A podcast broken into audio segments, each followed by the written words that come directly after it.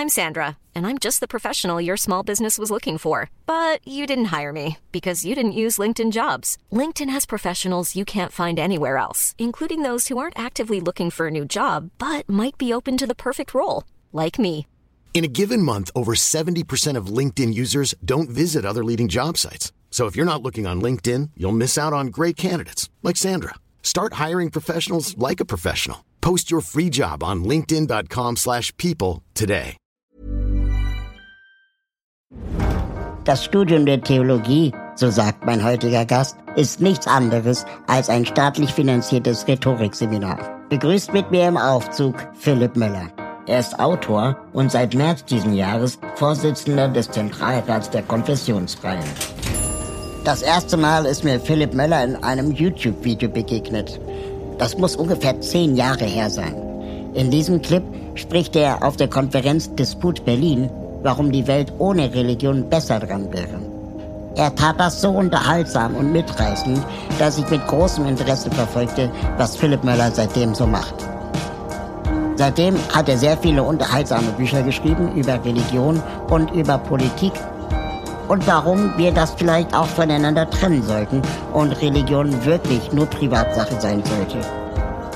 So viel vorweg, reden kann der Mann. Tür auf für Philipp Möller.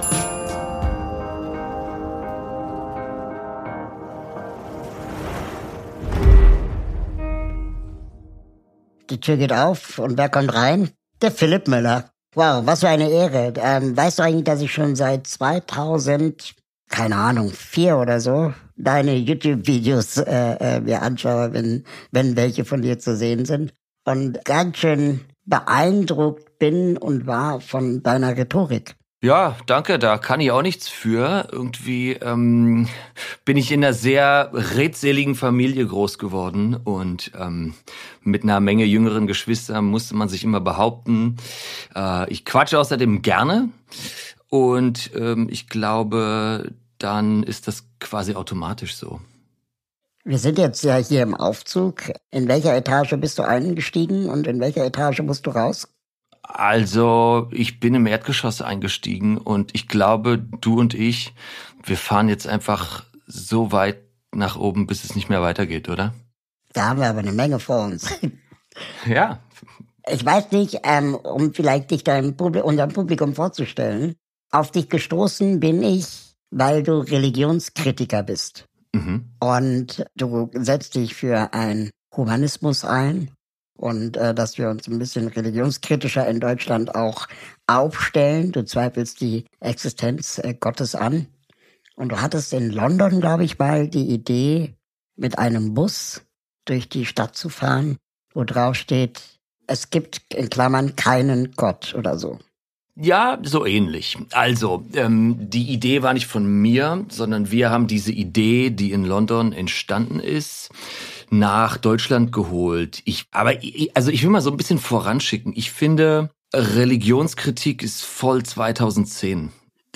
Ich glaube, es hat sich inzwischen rumgesprochen, wie problematisch Religion ist. Und zwar nicht der persönlich gelebte spirituelle Glauben an welchen oder wie viele Götter auch immer, sondern die verfasste, die, die Religion, der, der organisierte Aberglaube äh, und vor allen Dingen die Verquickung von Religion und Politik. Und deswegen geht's mir heute eigentlich gar nicht mehr so stark um Religionskritik, sondern eigentlich um Staatskritik, um die Kritik an einem Staat, der es sich gefallen lässt, dass die Religion innerhalb dieses Staates rechtseigene Räume bekommt. Keine rechtsfreien Räume, aber doch rechtseigene Räume.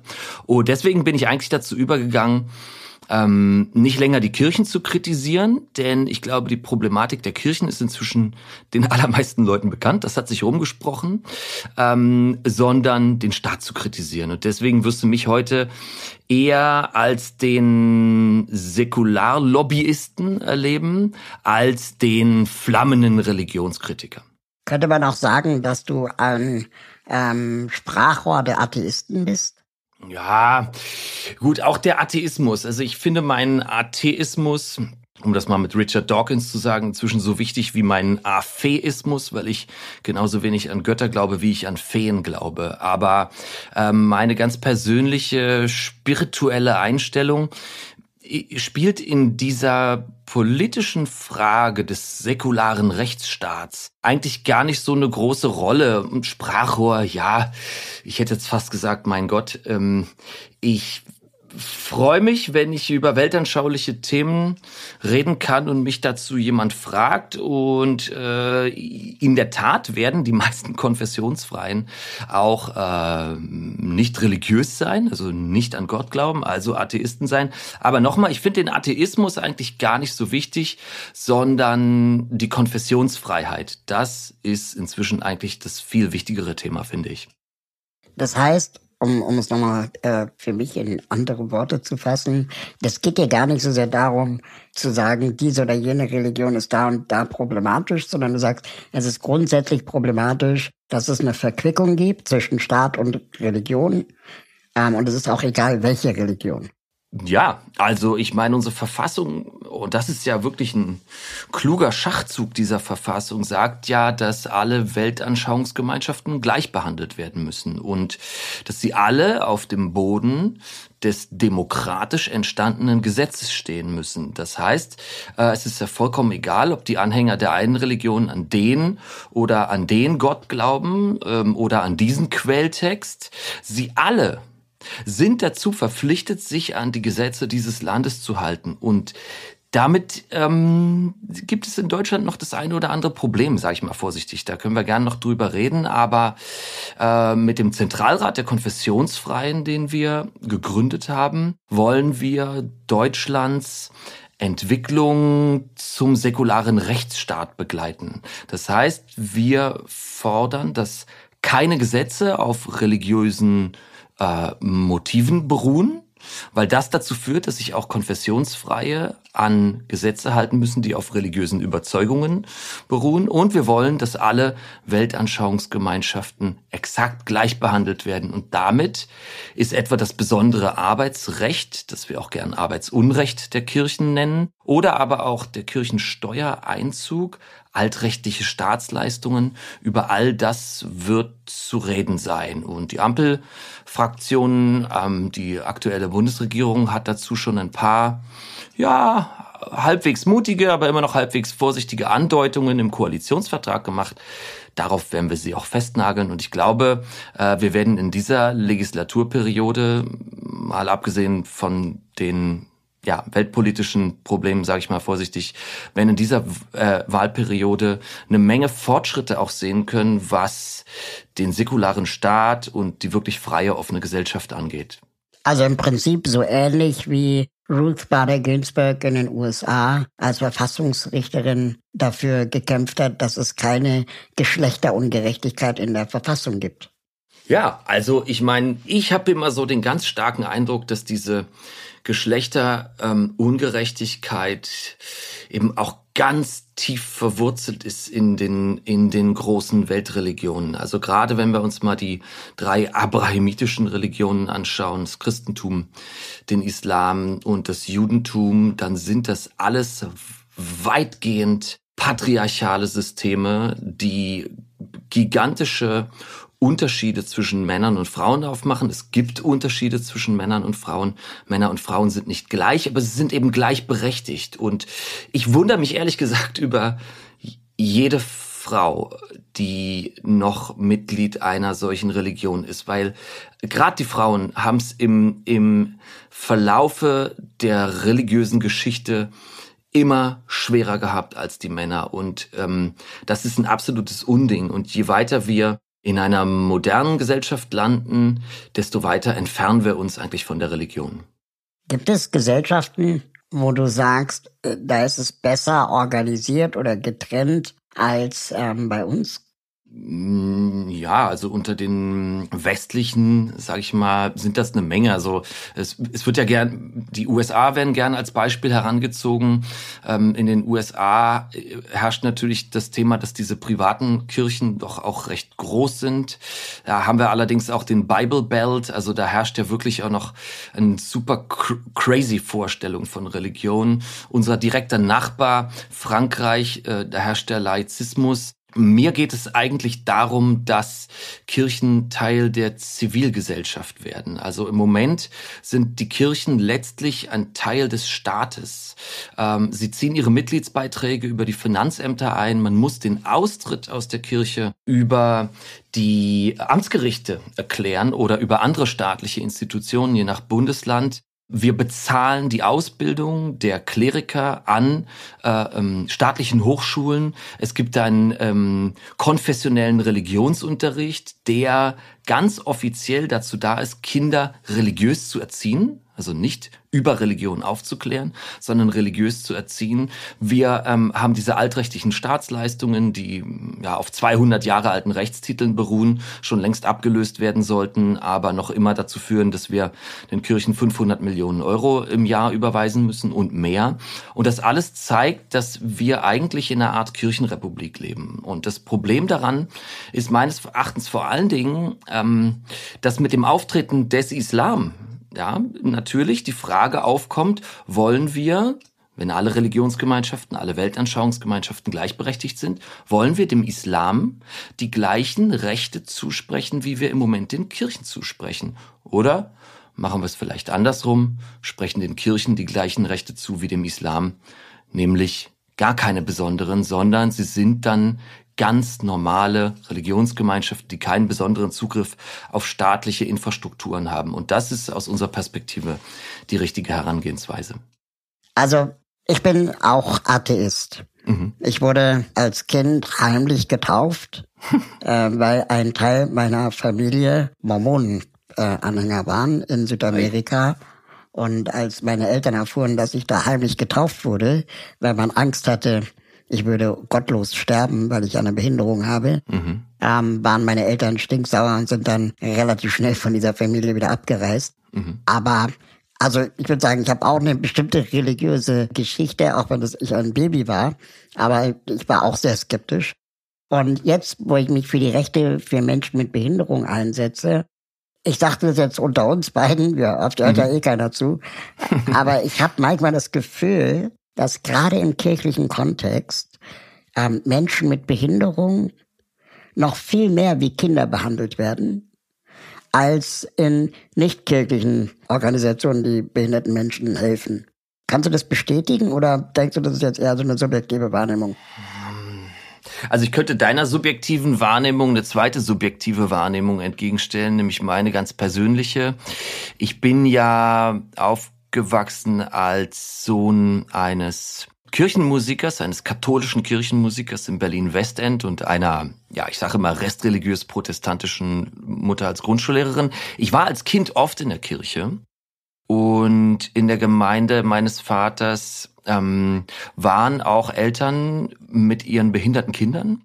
Und ähm, ich kann, ja, ich weiß gar nicht, ob ich das bestätigen soll. Ich, also ich, ich weiß nur, dass ähm, mein, mein Onkel, ähm, der älteste Bruder meines Vaters, ist also kurz nach dem Krieg, kurz nach dem Zweiten Weltkrieg im arschkatholischen Fulda geboren. Und ähm, meine Großeltern haben seine Behinderung eigentlich immer tabuisiert. Der hat, der hat ähm, bei der Geburt zu wenig Sau Sauerstoff bekommen und ist behindert, war behindert, ist verstorben inzwischen. Aber das wurde immer tabuisiert und ich habe immer den Eindruck gehabt, dass die es wahnsinnig schwer gehabt haben, darüber offen zu sprechen. Und sie mhm. haben ihn eigentlich ich würde nicht sagen, behandelt wie ein Kind, sicherlich auch, aber vor allen Dingen hat er so eine Art Narrenfreiheit zu Hause genossen. Ja, weil man ja eigentlich so tun so wollte, als sei er nicht behindert ich weiß alle, also ich müsste auch lügen, wenn ich jetzt sagen würde, das hatte unbedingt was mit der Religion zu tun. Ich glaube, dass Religion als konservative Haltung nicht so gut in der Lage ist, offen mit dem Thema Behinderung umzugehen. Es gibt eine Menge Einrichtungen, die sich um Behinderte kümmern, aber der Umgang damit erscheint mir sonderbar. Das ist interessant. Ähm, okay, dann würde ich meine subjektive Wahrnehmung erstmal subjektiv äh, behalten. Ähm, ja, ist ja meine auch. Ich, ich, äh, ich glaube, worauf ich so ein bisschen hinaus wollte, war, dass in kirchlichen Kontexten, und ich glaube, es ist sogar relativ egal, welche Religion, ähm, sehr schnell sowas von oben herab passieren kann. Also mhm. nehmen wir doch zum Beispiel mal äh, die ähm, Krise der, der Unterbringung, als Menschen äh, Schutz suchten, als sie aus Syrien geflohen mhm. sind in, in Deutschland und es dann diese ähm, Willkommenskultur hier gab. Ähm, das lief so lange gut, teilweise auch in, in solchen Einrichtungen, ähm, bis die, die Menschen, die dann hier Schutz suchten, sich irgendwann auch als Bürger begriffen haben in diesem Land und eben nicht mehr ständig alles erklärt bekommen wollten, wie es hier so läuft, sondern jetzt anfingen auch Rechte zu äußern oder Wünsche. Mhm. Und dann das so ein bisschen, ähm, ja, was wollt ihr denn noch alles entweder rüberkam oder aber wir erklären euch immer noch, wie man hier einen Bankautomaten benutzt, obwohl es schon längst klar war. Und ich habe mich dabei auch gefühlt, als ich das so mitgekriegt habe, dass es ähm, behinderten Menschen ähnlich geht, dass ihnen oft weniger zugetraut wird. Man kümmert sich ja so liebevoll um die. Und dieses ähm, Nächstenliebe-Ding fühlte sich manchmal sehr von oben herab an. Einfach so ähnlich. Mhm. Versteht, was ich meine? Vermische ich gerade zu viel? Ja. Nee, nee, nee. Also ich will halt nicht den Fehler machen zu pauschalisieren. Ja, weil ich ähm, der, also aus Erfahrung der festen Überzeugung bin, dass es, dass es innerhalb der, gerade der Kirchen in Deutschland oder in Europa, ähm, eine ganz große Bandbreite von, von Menschen gibt. Ja, von mhm. den super aufgeklärten, die also äh, gewissermaßen zu 99 Prozent so denken wie ich, nur noch diesen letzten Funken, ach, ich bin da noch so ein bisschen religiös übrig haben, bis zu solchen, die total verbohrt und konservativ sind, bis heute ein Problem mit Schwangerschaftsabbruch äh, und Homosexualität haben und so weiter. Ähm, äh, Islamophobie im, im wahrsten Sinne, also äh, eigentlich sogar Antimuslimismus, also eben nicht die Angst vor dem Islam die habe ich teilweise auch, ja, äh, sondern die, der, der Hass auf muslimische Menschen, da ist wirklich alles vertreten. Ähm, deswegen würde ich, würde ich mich ganz stark davor verwehren, das zu, zu pauschalisieren. Aber die Tendenz der christlichen Religionen und überhaupt der abrahamitischen, mit den anderen kenne ich mich jetzt nicht so gut aus, aber das hat ja immer was Paternalistisches, also was Väterliches. Es gibt auch eine starke Hierarchie. Zuerst kommt Gott, wie, wie das hat Borat auch mal so schön gesagt, ja, also äh, Sasha Baron Cohen als Borat. First comes God, then comes man, ganz wichtig. Then comes horse and then uh, women and then little creepy animal. So, also diese starken Hierarchie und dieses Obrigkeitsdenken, was ähm, in, im Monotheismus verankert ist, kann natürlich dazu führen, dass man Menschen, denen man nicht so viel zutraut, auch äh, herablassend begegnet. Ja, ich würde aber gerade mit Blick auf die organisierte Religion in Deutschland da ähm, ein großes Fragezeichen dran machen. Es gibt sicherlich wahnsinnig viele Leute in Caritas und Diakonie, die sich ausgesprochen gut äh, in Pflegeeinrichtungen um pflegebedürftige und eben auch behinderte Menschen kümmern.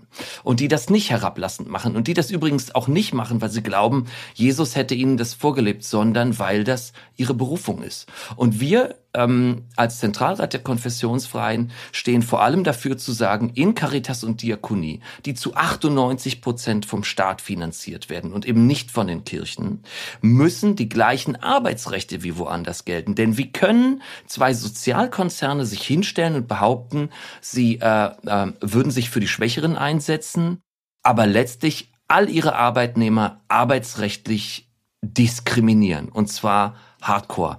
Und das ist eher unsere größere Kritik an Caritas und Diakonie. Ich glaube trotzdem, dass in den Einrichtungen tolle karitative Arbeit stattfindet. Du hast es mal ähm, formuliert, dass das die größte Marketinglüge der Kirchen ist, dass sie immer noch mit dem Argument durchkommen, sie tun ja auch was Gutes. Wenn es aber 98 Prozent trotzdem vom Staat finanziert wird, sind es ja nur zwei Prozent der Kircheneinnahmen, die überhaupt in sowas investiert werden. Habe ich das richtig verstanden? Das ist richtig, genau. Das sind sogar, äh, um genau zu sein, 1,8. Wir nennen das die sogenannte Caritas-Quote, 1,8 Prozent. Denn ähm, das ist mal, haben wir mal so berechnet. Carsten Frerk, mein lieber Freund und Kollege Carsten Frerk, hat das in mühsamer Kleinarbeit gemacht, dass 98,2 Prozent der Kosten für Caritas und Diakonie, also etwa 40 Milliarden Euro im Jahr, aus öffentlicher Hand kommen und nur 1,8 Prozent äh, von den Kirchen dazu beigetragen wird. Und deswegen müsste man sagen, in Caritas und Diakonie wird viel Gutes getan, aber eben nicht von den Kirchen, sondern im Namen der Kirche. Bezahlt wird es aber von der Öffentlichkeit, von uns allen. Äh, sie haben dadurch natürlich eine riesige Werbung, ähm, aber was sie vor allen Dingen haben, ist die Möglichkeit, ja, man muss es leider so nennen, so eine Art Zwangskonfessionalisierung. Also wer in Deutschland eine Ausbildung zum Krankenpfleger, zur Krankenpflegerin macht, Erzieherin, Erzieher, alle möglichen sozialen Berufe sind vor allen Dingen außerhalb der Großstädte ähm, wahnsinnig stark besetzt im, im, im Arbeitsmarkt durch die Träger der Caritas und Diakonie. Und es gibt eben zahlreiche Geschichten von Leuten, die auf Jobsuche sind und äh, der Sachbearbeiter im Arbeitsamt sagt, sie sind nicht in der Kirche, sind sie wahnsinnig, treten sie da sofort ein und dann haben sie sofort einen Job.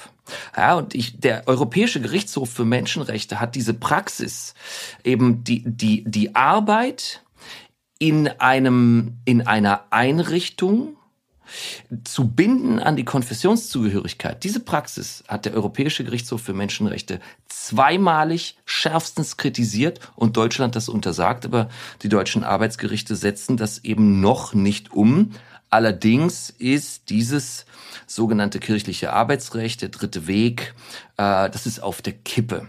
Ja, da haben auch die Kirchen und auch die Parteien gemerkt, dass sich das eigentlich niemandem mehr so richtig vermitteln lässt. Also wenn es jetzt um einen Verkündigungsauftrag geht, okay, dass jetzt ein, ein Pfarrer ähm, religiös sein sollte, sage ich mal, das kann ich noch nachvollziehen. Ähm, aber dass der IT-Experte, die Krankenpflegerin, ähm, äh, die, der, die Reinigungskraft, dass die ähm, Mitglied der Kirche sein muss, das ist einfach nur absurd. Das lässt sich niemandem mehr vermitteln. Und das ist, meines Erachtens wird hier wirklich das Arbeitsrecht mit Füßen getreten. Da bin ich ein bisschen enttäuscht, auch von der SPD, die im Vergleich zu ähm, FDP und Bündnis 90 Die Grünen sich doch gar nicht so stark positioniert hat, obwohl das ja eigentlich sage ich mal, eine Uraufgabe der SPD ist, sich für die Rechte von Arbeitnehmerinnen und Arbeitnehmern einzusetzen. Also hier muss ordentlich nachgeschärft werden und hier werden wir als Zentralrat der Konfessionsfreien ganz freundlich als Service-NGO die Bundesregierung dabei unterstützen, Deutschland von der Kirchenrepublik zum säkularen Rechtsstaat weiterzuentwickeln. Das ist ja auch ein, spannender Aspekt mit den, ähm, also sicherlich mit dem dritten Weg und, und der ungleichen Bezahlung und unfairen Bezahlung. Äh, das Thema gibt's ja schon sehr, sehr lange. Was mhm. mich in den letzten äh, Jahren so wirklich richtig massiv verwundert ist, warum der Rechtsstaat bei diesen ganzen Missbrauchsfällen mhm. ähm, eigentlich so still war. Mhm. Also gefühlt zumindest. Ja. Also wenn sowas bei der Bundeswehr passieren würde, dann wäre doch, äh, also dann wäre doch ein ganz anderer äh, Zahn los. Ja, also das ist ein Riesenthema und es ist auch leicht, hier in Fettnäpfchen zu treten oder ähm, falsch Dinge auch falsch einzuschätzen. Aber ich glaube, was man gut sagen kann und damit ähm, würde ich mal ein Staats Kirchenrechtler zitieren, dessen Name mir vielleicht gleich wieder einfällt. Er sagt, besonders auffällig ist doch eben auch, dass der Staat dabei lange zugesehen oder sogar weggesehen hat. Genau. Das ja, und das ist ja. eben, genau, das ist tatsächlich ja auch unsere größte Kritik. Also ich befürchte, dass der Missbrauch Übrigens nicht nur der sexuelle Missbrauch, sondern das, das Ausnutzen von Verantwortung gegenüber ähm, Schutzbedürftigen, ähm, in der Kirche eine jahrhundertealte Tradition hat. Ja, ähm, wenn wir beispielsweise in die in die in die christlichen Kinderheime in Deutschland der Nachkriegszeit schauen, das, das ist der Horror. Also da sind ähm, Jungen und Mädchen eben nicht nur sexuell missbraucht worden, sondern auch als Arbeitskräfte missbraucht, in Keller gesperrt worden und so weiter. Das ist ja inzwischen alles aufgearbeitet. So, deswegen ist ehrlich gesagt meine Hoffnung, dass die Kirchen sich hier bemühen, Licht in diesen finsteren Keller zu bringen. Diese Hoffnung geht gegen Null. Ja, ich will den Kirchen da auch überhaupt nicht reinreden. Ich erwarte von denen nichts anderes, als dass sie die Praxis, die sie über Jahrzehnte, vielleicht Jahrhunderte ähm, äh, umgesetzt haben, auch weiterhin durchführen und praktizieren. Aber es ist der Staat. Der eigentliche Skandal besteht ja darin, dass der Staat sich das gefallen lässt, dass der Staat den Kirchen, wie gesagt, rechtseigene Räume zugesprochen hat, in denen ähm, die Kirche nicht die Pflicht hatte, den Verdacht oder den, den belegten Kindesmissbrauch an Staatsanwaltschaften weiterzugeben. Und das kommt daher, dass man den Kirchen irgendwann ein sogenanntes Selbstverwaltungsrecht zugesprochen hat. Und die Kirchen haben es geschafft, ja, man sagt ja, die Kirche denkt in Jahrhunderten, äh, die haben es geschafft, über die Jahrzehnte aus diesem Selbstverwaltungsrecht ein Selbstbestimmungsrecht zu machen. Und dieses Selbstbestimmungsrecht haben sie dafür ausgenutzt, sich selbst eigene Räume, also rechtseigene Räume zu schaffen, in denen es äh, möglich war, das nicht zu machen, das nicht weiterzugeben. Und jetzt kommt ja noch etwas hinzu. Und das ja, du sagst ja richtig, in der Bundeswehr, da wäre ein ganz anderer Zahn los. Ähm, schauen wir auf, auf ähm, Lobbygruppen wie die Pharmalobby, die Rüstungslobby oder ähnliches ähm, die ja vollkommen zu Recht. Also die Bundeswehr ist auch kein heiliger Verein, ne? muss man ja, auch sagen. Genau, ja, genau. Ja, und diese Gruppen werden ja auch vollkommen zu Recht so, also so genau wie möglich beobachtet. Ähm, bei der Kirche, glaube ich, ist der Öffentlichkeit noch nicht vollkommen klar, dass es sich hier eben auch um eine Lobby handelt, die mit Caritas und Diakonie wahnsinnige Umsätze generieren und die natürlich über so etwas wie das eigene Arbeitsrecht dafür sorgen, dass sie nur ihre eigenen Leute einstellen müssen. Ja, und die, also die Zusammenarbeit aus Kirche oder aus Religion und Regierung ist so tradiert, dass man ja mit Rückblick auf unsere Geschichte sagen muss, Religion und Politik waren ja lange ein Synonym. Und wenn wir heute in andere Länder schauen, da ist so etwas wie Trennung von Religion und Regierung überhaupt gar nicht vorstellbar. Also äh, in der gesamten arabischen Welt ist das, ist das fast gleichbedeutend miteinander. Und auch jemand wie Wladimir Putin hat seine orthodoxen Berater.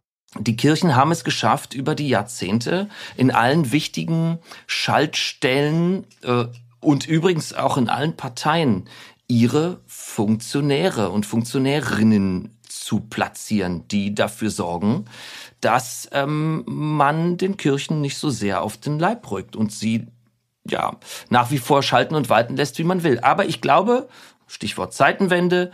Diese Zeit ist vorbei bei 41 Prozent konfessionsfreien, äh, Tendenz steigend. In absehbarer Zeit wird die Hälfte aller Menschen in Deutschland äh, keiner Konfession angehören, da ist das nicht mehr möglich. Also wer sich heute noch als Lakai der Kirche ähm, äh, äh, zeigt, der wird sehen, dass er an politischer Bedeutung verliert, und zwar maßgeblich. Das führt mich ähm, zu, zu der Frage, wenn ich als Mensch mit Behinderung kritisiere, ähm, was unter anderem auch kirchliche Organisationen für behinderte Menschen tun, also Behindertenwerkstätten, Behindertenwohnheime, ähm, wenig ähm, selbstbestimmtes Leben von behinderten Menschen überhaupt möglich ist in diesen Strukturen. Aus anderen Gründen, es hat jetzt nicht zwangsläufig was mit der Religion zu tun, mhm. und ich das dann kritisiere bei der Politik, dann merke ich, dass die PolitikerInnen persönlich sehr betroffen sind wenn man sie mhm. kritisiert, weil sie selber sagen, dass sie früher in der Kirche als Teenager, wie auch immer, ähm, sich so liebevoll äh, ähm, für diese behinderten Menschen eingesetzt haben. Und es könne ja gar nicht sein, dass das ähm, äh, problematisch ist. Und das heißt, die, die, die, die sachliche Kritik, die wir versuchen zu äußern, wird dann für die Kritisierten sehr schnell zu der persönlichen Kritik. Mhm. Weil sie selber vielleicht auch einen Teil ihrer Jugend oder äh, ihres jungen Lebens äh, da verbracht haben und bis heute immer noch in Vorständen von Caritasen und so weiter sitzen. Und die sägen ja ungern am eigenen Ast. Ja, das ist eine Beobachtung, die ich zumindest mache. Kannst du das bestätigen? Ja, also am interessantesten finde ich daran diesen, diesen persönlichen Aspekt. Ich hatte mal so einen, so einen Auftritt Disput Berlin. Das ist so ein vierminütiger Beitrag, ich sag mal, zur Trennung von Staat und Kirche, die Eckpunkte der modernen ähm, Religions- und Kirchenkritik. Und darin habe ich gesagt, das Interessante an Religion ist, dass ähm, sich Religiöse durch die Kritik an Religion häufig persönlich beleidigt fühlen. Das mag der eine oder die andere von ihnen jetzt auch persönlich spüren. Ja, und da hat man richtige Betroffenheit in den Gesichtern gesehen. Also Religion ist eine wahnsinnig emotional aufgeladene Angelegenheit. Ähm, Gerade, ich sag mal, Menschen, die heute irgendwo zwischen 40 und 60 sind, ähm, gerade auch noch über 60, die sind ja mit der Kirche als einer, einer, einer mit einer viel stärkeren Präsenz aufgewachsen. Und ähm, die sind natürlich auch früh, ich sage es jetzt nochmal vorsichtig, ähm, religiös, religiös unterwiesen worden. Ja? Und die äh, erfolgreichste Indoktrination erkennt man ja daran, dass der Indoktrinierte sich nicht indoktriniert fühlt. Ja, und wenn man also, ich sag mal, gerade im Westdeutschland der 60er Jahre aufgewachsen ist, dann empfindet man das als Teil seiner Persönlichkeit unter Umständen. Ja, und wenn jetzt jemand hinkommt und die politischen, ich gehe ja auch nicht hin oder du gehst ja wahrscheinlich auch nicht hin und sagst, hier ähm, Religion ist doof und überhaupt an Gott glauben, ja. das ist ja Quatsch, sondern wir kritisieren ja politische Zustände. Und das können viele nicht auseinanderhalten. Und ich glaube, da ähm, besteht von unserer Seite auf jeden Fall noch viel Kommunikationsbedarf, eben ganz klar zu trennen. Wir sind nicht dafür da, die persönliche Spiritualität eines Menschen zu kritisieren oder gar in Frage zu stellen. Jeder Mensch muss glauben, was er oder sie will, ja, sondern es geht darum, politische Zusammenhänge zu kritisieren, übrigens auch äh, erst einmal transparent zu machen. Und ähm, du sagtest eben so, ja, dass ein selbstbestimmtes Leben für Menschen mit Behinderungen in christlichen Behinderteneinrichtungen oft gar nicht möglich ist, weil viel bevormundet wird. Und also für, für uns als Konfessionsfreie steht die Selbstbestimmung wirklich im Zentrum unserer Weltanschauung und auch unserer gesellschaftlichen Vorstellungen. Also, dass jeder Mensch Mann oder Frau, groß oder klein, dick oder dünn, hell oder dunkel, behindert oder nicht behindert, äh, äh, selbst über sein Leben entscheiden kann. Das ist wirklich unser größtes Anliegen. Und ähm, wenn wir uns mal bestimmte Strukturen, vor allem Gesetzgebungen anschauen, dann ist diese Selbstbestimmung äh, tatsächlich aus religiösen Motiven immer noch eingeschränkt. Und das ist eigentlich, ja, im 21. Jahrhundert, das geht gar nicht. Also der Fairness halber möchte ich dazu gesagt haben, dass es auch äh, Behinderteneinrichtungen gibt außerhalb der Kirche, die problematisch sind. Es ist mhm. jetzt kein kein Alleinstellungsmerkmal der Kirchen. Und, und solche inner auch gute, die gut sind, ja klar. Genau. Und solche innerhalb der Kirche, die auch gut sind. Also auch hier genau. nochmal von mir wirklich die differenzierte Betrachtung. Ich würde nie hingehen und sagen, alles, was die Kirche macht, ist schlecht. Also mir hat jetzt auch jemand gesagt, Mensch, Philipp, auf der auf der Friedensdemo für die Ukraine hat die Vorsitzende der, der ähm, ähm, äh, Evangelischen Kirche Deutschland eine wahnsinnig gute Rede gehalten. Ja, das mag ja sein. Das heißt aber trotzdem nicht, dass man die Kirchen mit einem eigenen Arbeitsrecht ausstatten ähm, oder sie von A bis Z finanziell alimentieren muss. Ja, also da muss man eben schon einen Unterschied machen.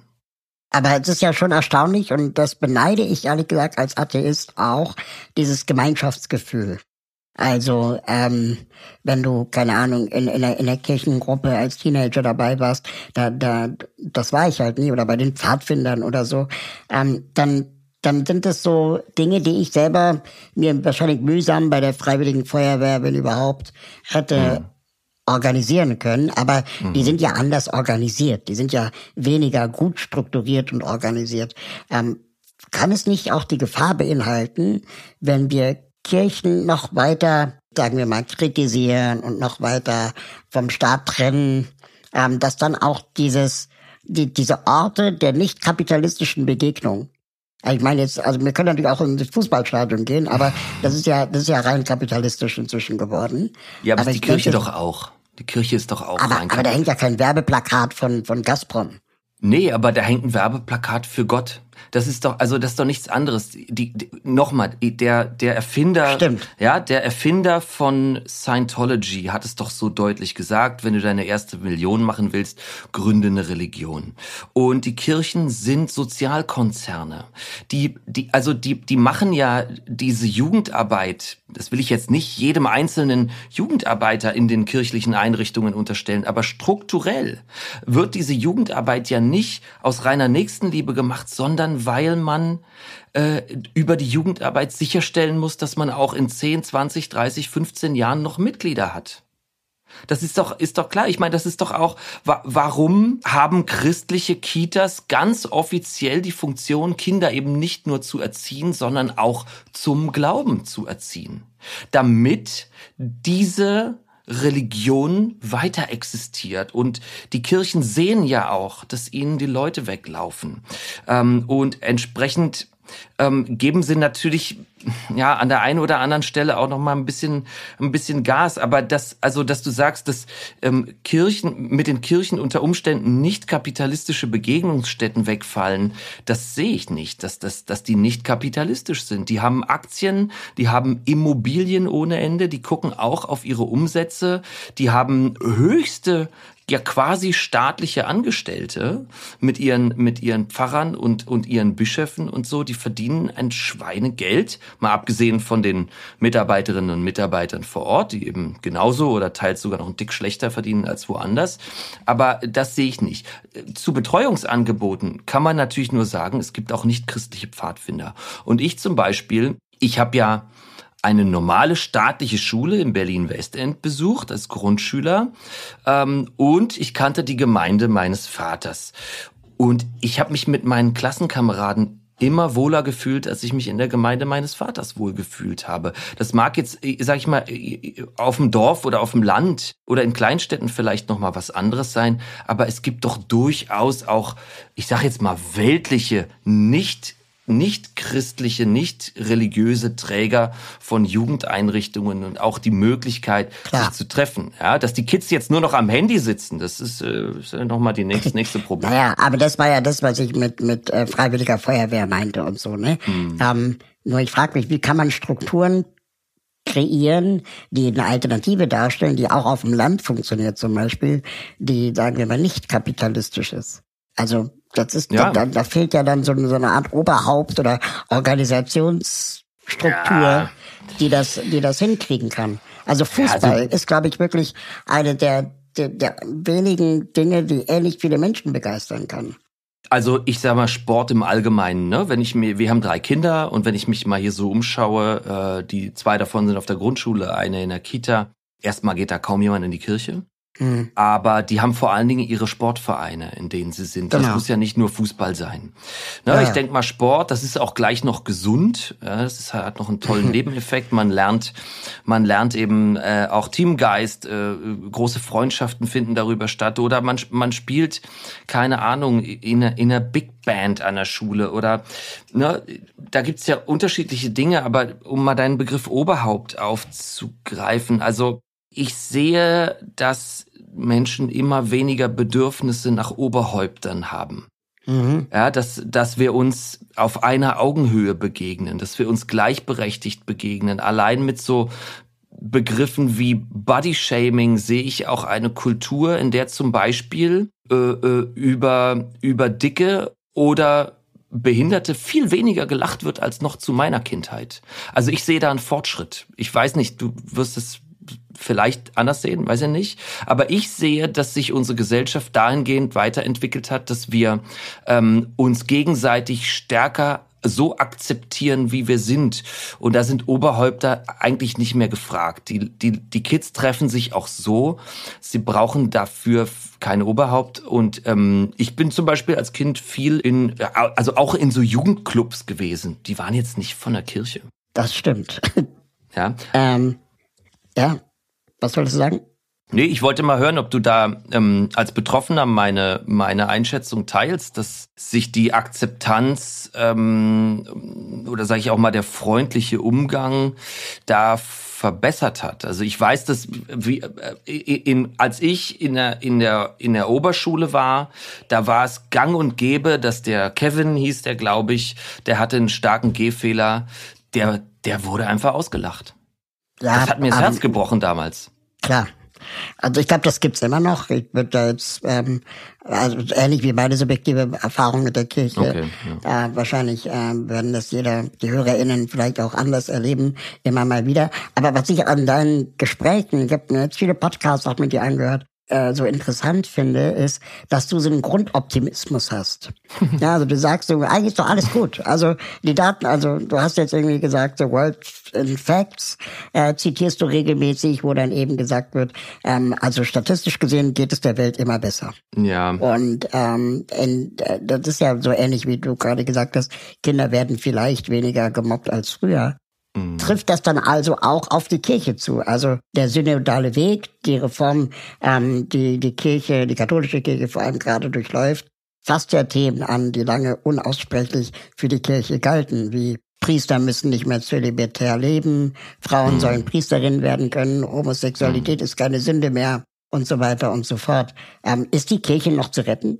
Ach, ich weiß es nicht und es ist auch gar nicht so richtig meine Aufgabe. Also ich versuche mich irgendwie wirklich stärker um die Konfessionsfreiheit und um mhm. die Stärken der Konfessionsfreiheit zu kümmern, als um ähm, die Dinge, die da, die da in der Kirche passieren. Vor kurzem ähm, gab es ja diese, dieses Aufbegehren aus der Kirche äh, von Leuten, die eben gesagt haben, wir sind schwul, wir sind queer, wir sind trotzdem in der Kirche. Und dann bin ich gefragt worden von den Medien, ähm, was denn da in der Kirche passieren muss. Hey, keine Ahnung, das müssen die Kirchenleute wissen. Und ich finde, vor allen Dingen müssen die Kirchenmitglieder wissen, ob sie Bock haben, ähm, Mitglied in einer Institution zu sein, die im Falle der katholischen Kirche äh, politisch komplett aus dem Vatikan gesteuert wird. Ne?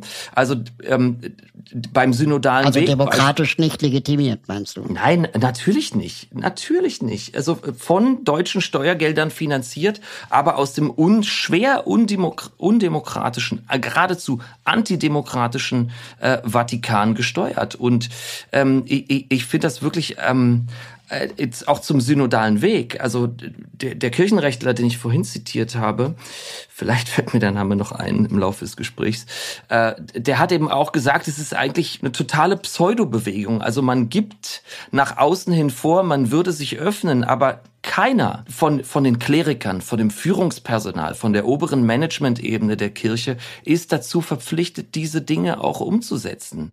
Also ich halte die Bemühungen der Kirche von unten und so weiter, ja, das ist in allen Ehren.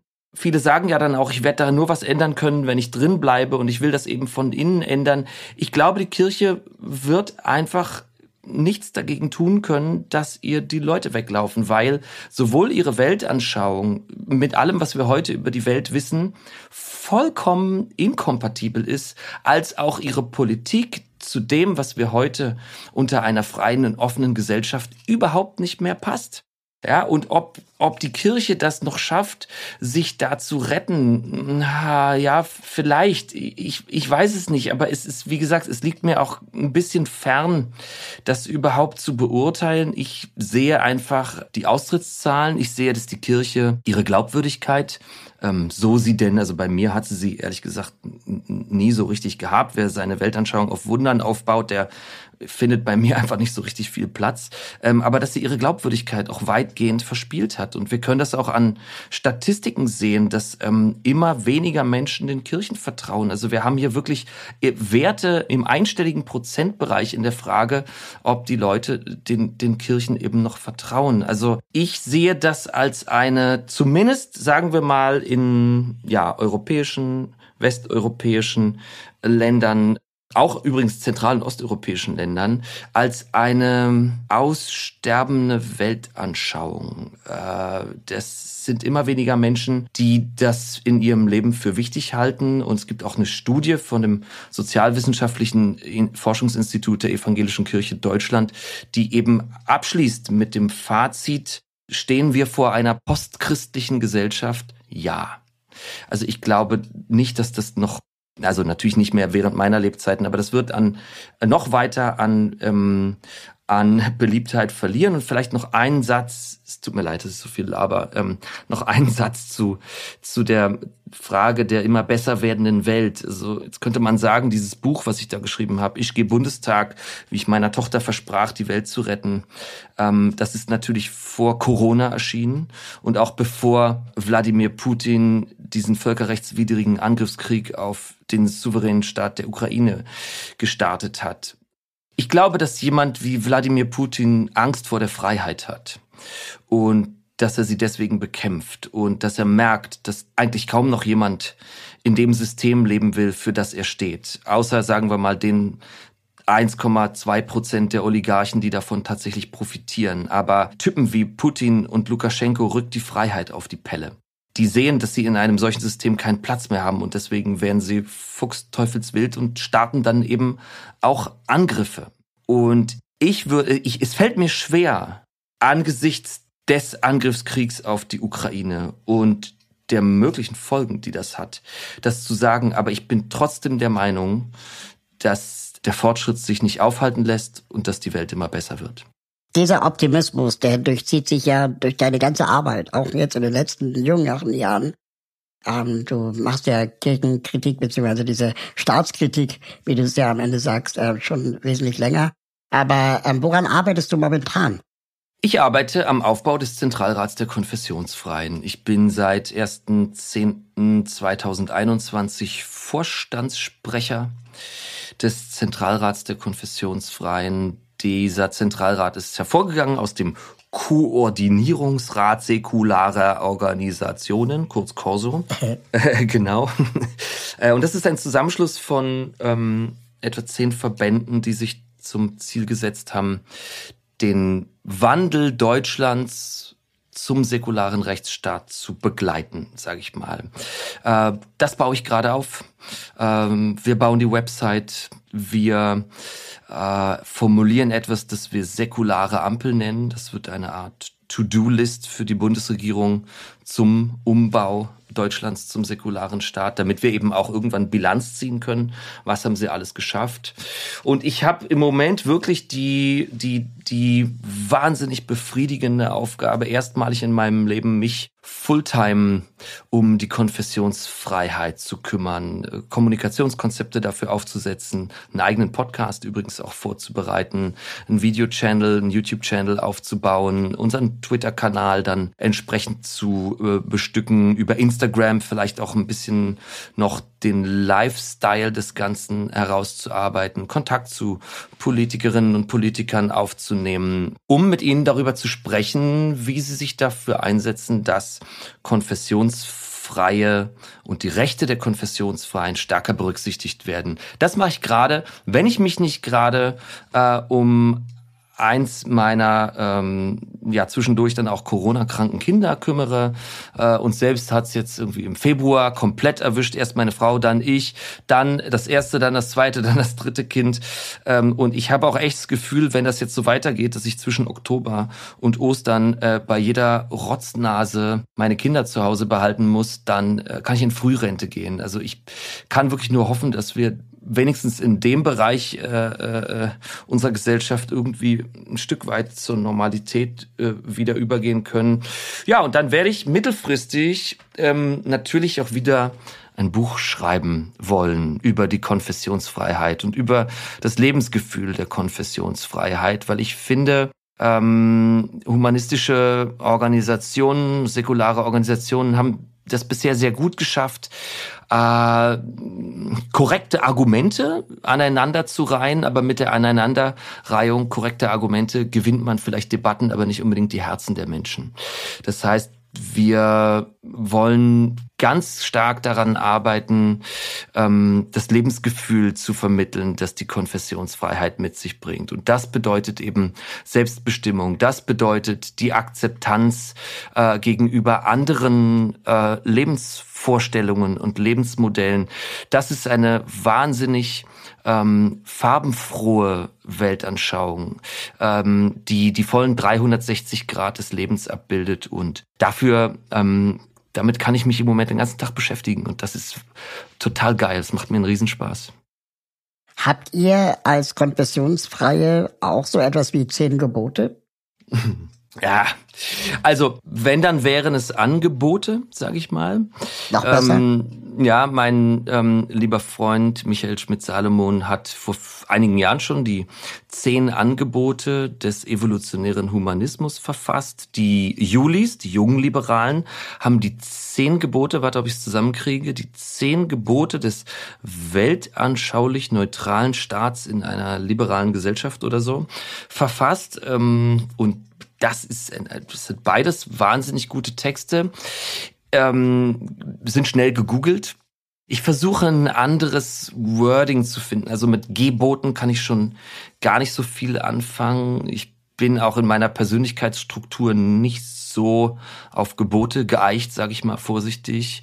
Angebote, ja, sind nett und schön. Ich, also uns geht es vor allen Dingen, ich, ich will noch mal diese To-Do-List in den, in, ins Spiel bringen. Ja, ich finde, dass wir als eine Lobbyorganisation, die wir ja sind, wir sind eingetragen im Lobbyregister, ähm, sowohl Öffentlichkeitsarbeit betreiben müssen, als eben auch die Bundesregierung mit Informationen zu versorgen. Und da ähm, geht es ja tatsächlich darum, dass viele MDBs, viele Mitglieder des Bundestags äh, gar nicht so gut informiert sind über diese Verquickung aus Staat und Kirche. Und das wird auch unsere Aufgabe sein, die da ein bisschen aufzuklären. Und deswegen würde ich eher, also wenn andere Angebote formulieren oder Gebote, dann würde ich mal so eine To-Do-List schreiben und die kann man dann abhaken.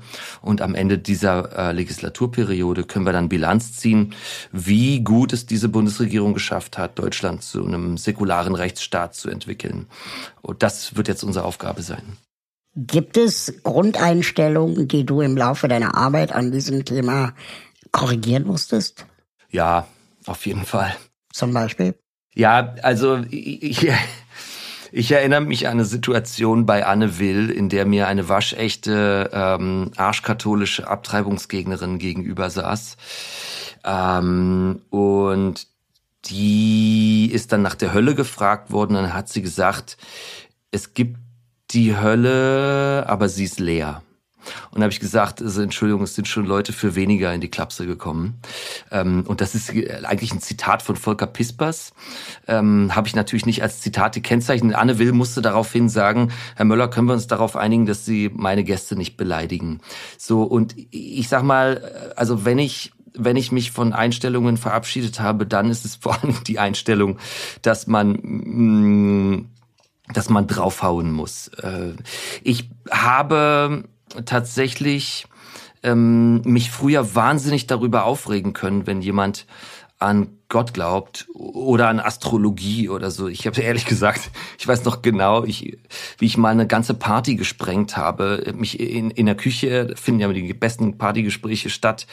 Ähm, in der Küche mit zwei Frauen über ich weiß gar nicht mehr, ich glaube dann über Stern, also erst haben wir uns so nett unterhalten, irgendwann haben die angefangen mit Sternzeichen und dann ähm, endete es damit, dass die beide heulend diese Party verlassen haben und alle mich ganz böse angeschaut haben, weil ich halt meine Position zum Thema Sternzeichen und überhaupt, ähm, na sage ich mal, einem Wissenschafts wissenschaftsorientierten Weltanschauung dargelegt habe. Das mache ich nicht mehr. Ich bin sanfter geworden, netter und ich bin vor allen Dingen, ähm, ich meine das, ich meine das wirklich bierernst, wenn ich sage, ich bin dafür, dass jeder und jede ihre und seine Weltanschauung selbst wählen kann. Und wenn es dazu führt, dass jemand wahnsinnig stark an Gott glaubt, ja, dann ist das seine oder ihre Sache. Aber, aber was sagst du über die Leute, die an die Reptiloiden glauben, die die Weltverschwörung vorbereiten? Ja, das ist doch deren Sache. Also wir könnten uns hinsetzen und miteinander streiten darüber, wie viel das mit der Realität zu tun hat. Das können wir mit Blick auf die äh, äh Entstehungsgeschichte der Welt in der Bibel machen äh, oder auch, auch Scientology, die ganzen Verschwörungstheorien. Darüber muss man streiten. Aber dass jede und jeder seine eigene Weltanschauung haben kann, das finde ich wahnsinnig wichtig und dafür würde ich mich auch immer einsetzen. Das heißt, wir setzen uns ja nicht dafür ein, dass hier atheistische Politik stattfindet, mhm. sondern dass ein weltanschaulich neutraler Staat entsteht, der sich aus diesen Fragen schlicht und ergreifend raushält und der den Religionsgemeinschaften seine Infrastrukturen nicht zur Verfügung stellt, um Kinder weltanschaulich zu beeinflussen. Das ist wichtig. Und da bin ich, ach, vielleicht, weißt du, Raul, vielleicht bin ich auch einfach, ich meine, ich bin 41, aber vielleicht bin ich ein bisschen altersmilder geworden. Ja, ich, ich war ein bisschen hitzköpfiger früher. Ich habe mich da ein bisschen locker gemacht. Es sind einfach auch Sachen in meinem Leben passiert, die mich ein bisschen geerdet haben. Ich habe drei Kinder, ich habe genug Stress. Äh, ich muss mich jetzt nicht noch mit wahnsinnig gläubigen Leuten darüber streiten, ob es jetzt Gott gibt oder nicht. Das ist doch mir vollkommen egal. Das ist deren Sache. Ich will halt bloß nicht, dass sie mit Gott äh, Gesetze schreiben, die dazu führen, dass äh, konfessionsfreie oder eben äh, Menschen anderer Religionen sich plötzlich äh, an Gesetze halten müssen, denn so ist das ja in einem Rechtsstaat, dass diese Gesetze dann für alle gelten, die eben auf religiösen Überzeugungen beruhen. Also äh, wenn jemand zum Beispiel sich ärgert darüber, ja, ähm, dass wir als Konfessionsfreie so auftreten, dann kann ich nur sagen, du willst doch auch nicht, dass ich dir meine Weltanschauung überstülpe. Und deswegen solltest du auch verstehen, dass ich nicht will, dass du mir deine Weltanschauung überstülpst. Mhm. Ich finde, wir sollten uns in den Fragen gegenseitig in Ruhe lassen. Wenn wir Politik betreiben, dann muss diese Politik kritisch rational, evidenzbasiert und weltanschaulich neutral sein, ja, weil da werden Entscheidungen getroffen, ähm, unter denen dann etwa 80 Millionen Leute äh, unter Umständen auch zu leiden haben. Ne? Aber wenn es jetzt um persönliche Entscheidungen geht, so what? Also ich und äh, ich glaube, Tucholsky hat's gesagt, ich ähm, habe lieber mit einem vernünftigen Christen zu tun, als mit einem durchgeknallten Atheisten. Und das geht mir ehrlich gesagt auch so. Also ich meine, wie oft treffen wir Leute und unterhalten uns überhaupt nicht darüber, ob jemand religiös ist oder nicht und verstehen uns ansonsten super gut mit denen. Also ich habe tatsächlich auch schon im Laufe meiner Arbeit super nette religiöse Menschen getroffen und ich würde eben nie hingehen und denen ihre Religion ausreden wollen, sondern wie gesagt, uns geht's vor allen Dingen um die Politik und das muss im Zentrum stehen. Jetzt gibt es ähm, natürlich nicht nur die Politik und die Religion, sondern auch äh, die Zivilgesellschaft. Und das ist eine Frage, die ich all meinen Gästen äh, kurz bevor der Aufzug angekommen ist äh, stelle. Ähm, gibt es eine Organisation oder eine Stiftung, die du für unterstützenswert hältst und vielleicht an der du nicht gleich beteiligt bist, ähm, äh, wo, wo, unsere Hörerinnen und Hörer vielleicht äh, sich engagieren könnten oder Geld spenden könnten ähm, und du sie quasi empfiehlst? Also ich selber habe über eine Stiftung tatsächlich meinen Horizont so erweitern können, dass ich sie jeder und jedem empfehlen würde. Und es tut mir leid, sie gehört zum Zentralrat der Konfessionsfreien. Aber ich finde, dass alle Themen, die in der Giordano Bruno Stiftung behandelt werden, alle Positionen, die dort gefunden werden, so bunt und so vielfältig und zugleich so klar sind, dass ich und ich will jetzt ich will jetzt gar nicht hingehen und sagen spendet da Geld oder ist toll wäre toll, aber setzt euch mit den Themen auseinander und betrachtet sowohl unseren Zentralrat als eben auch diese Stiftung und auch andere Organisationen bei uns als so einen Ausgangspunkt, sich eben die die die volle Bandbreite des Lebens anzuschauen. Also ähm, ich kann nur sagen der Vorstandssprecher der Giordano Bruno Stiftung, mein lieber Freund Michael Schmidt-Salomon, ist ein Typ, den könnte man als Telefonjoker haben, ja, weil der einfach dieses wahnsinnige Talent besitzt, sich in alle möglichen Themen reinzulesen.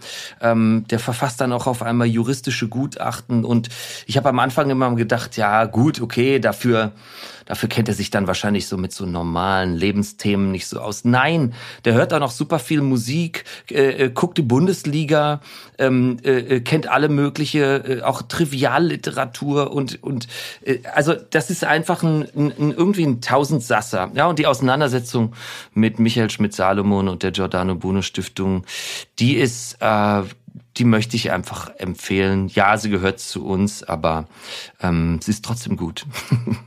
Okay.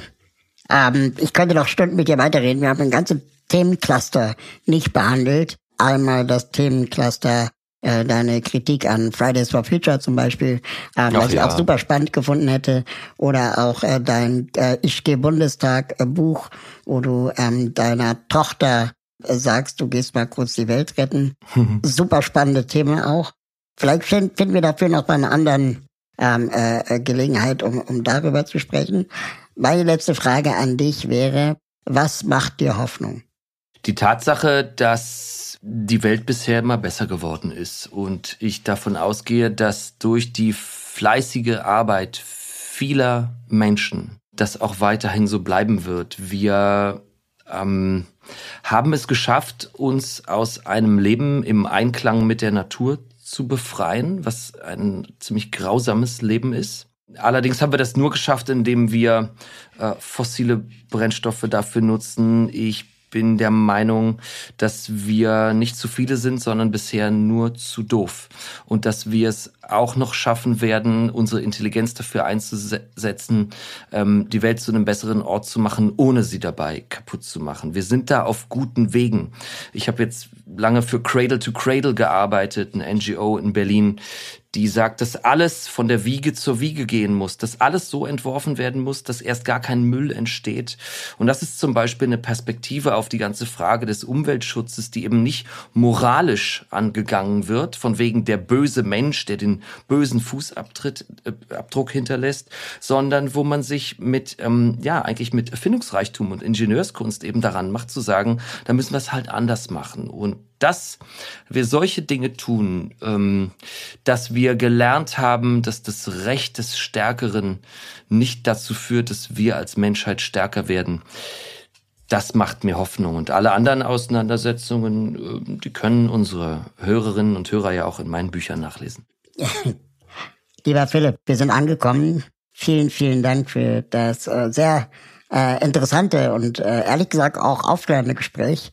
Ich ja. habe eine Menge verstanden und habe eine Menge zum Nachdenken mitgenommen. Ich danke dir, Raoul. In welchem Stock sind wir jetzt angekommen? Wir sind ja eine Weile gefahren, oder?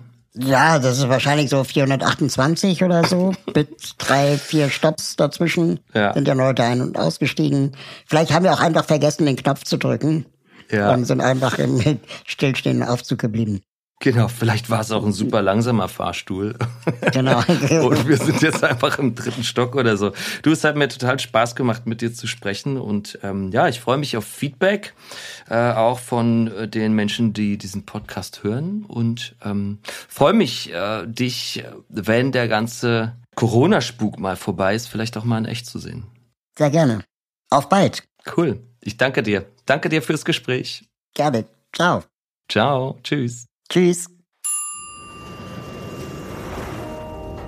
Danke fürs Mitfahren. Wenn ihr mögt und euch diese Folge Spaß gemacht hat, bewertet diese Folge bei Apple Podcast, Spotify oder wo auch immer ihr zuhört. Alle Links zur Folge sowie die Menschen, die mich bei diesem Podcast unterstützen, findet ihr in den Show Notes. Schaut da gerne mal rein. Wenn ihr meine Arbeit unterstützen möchtet, würde ich mich freuen, euch bei Steady zu begrüßen. Mit einer Steady-Mitgliedschaft bekommt ihr exklusive Updates von mir und die Gelegenheit, mich zweimal im Jahr persönlich zu treffen. Im Aufzug ist eine Produktion von Schönlein Media. Ich freue mich auf das nächste Mal hier im Aufzug.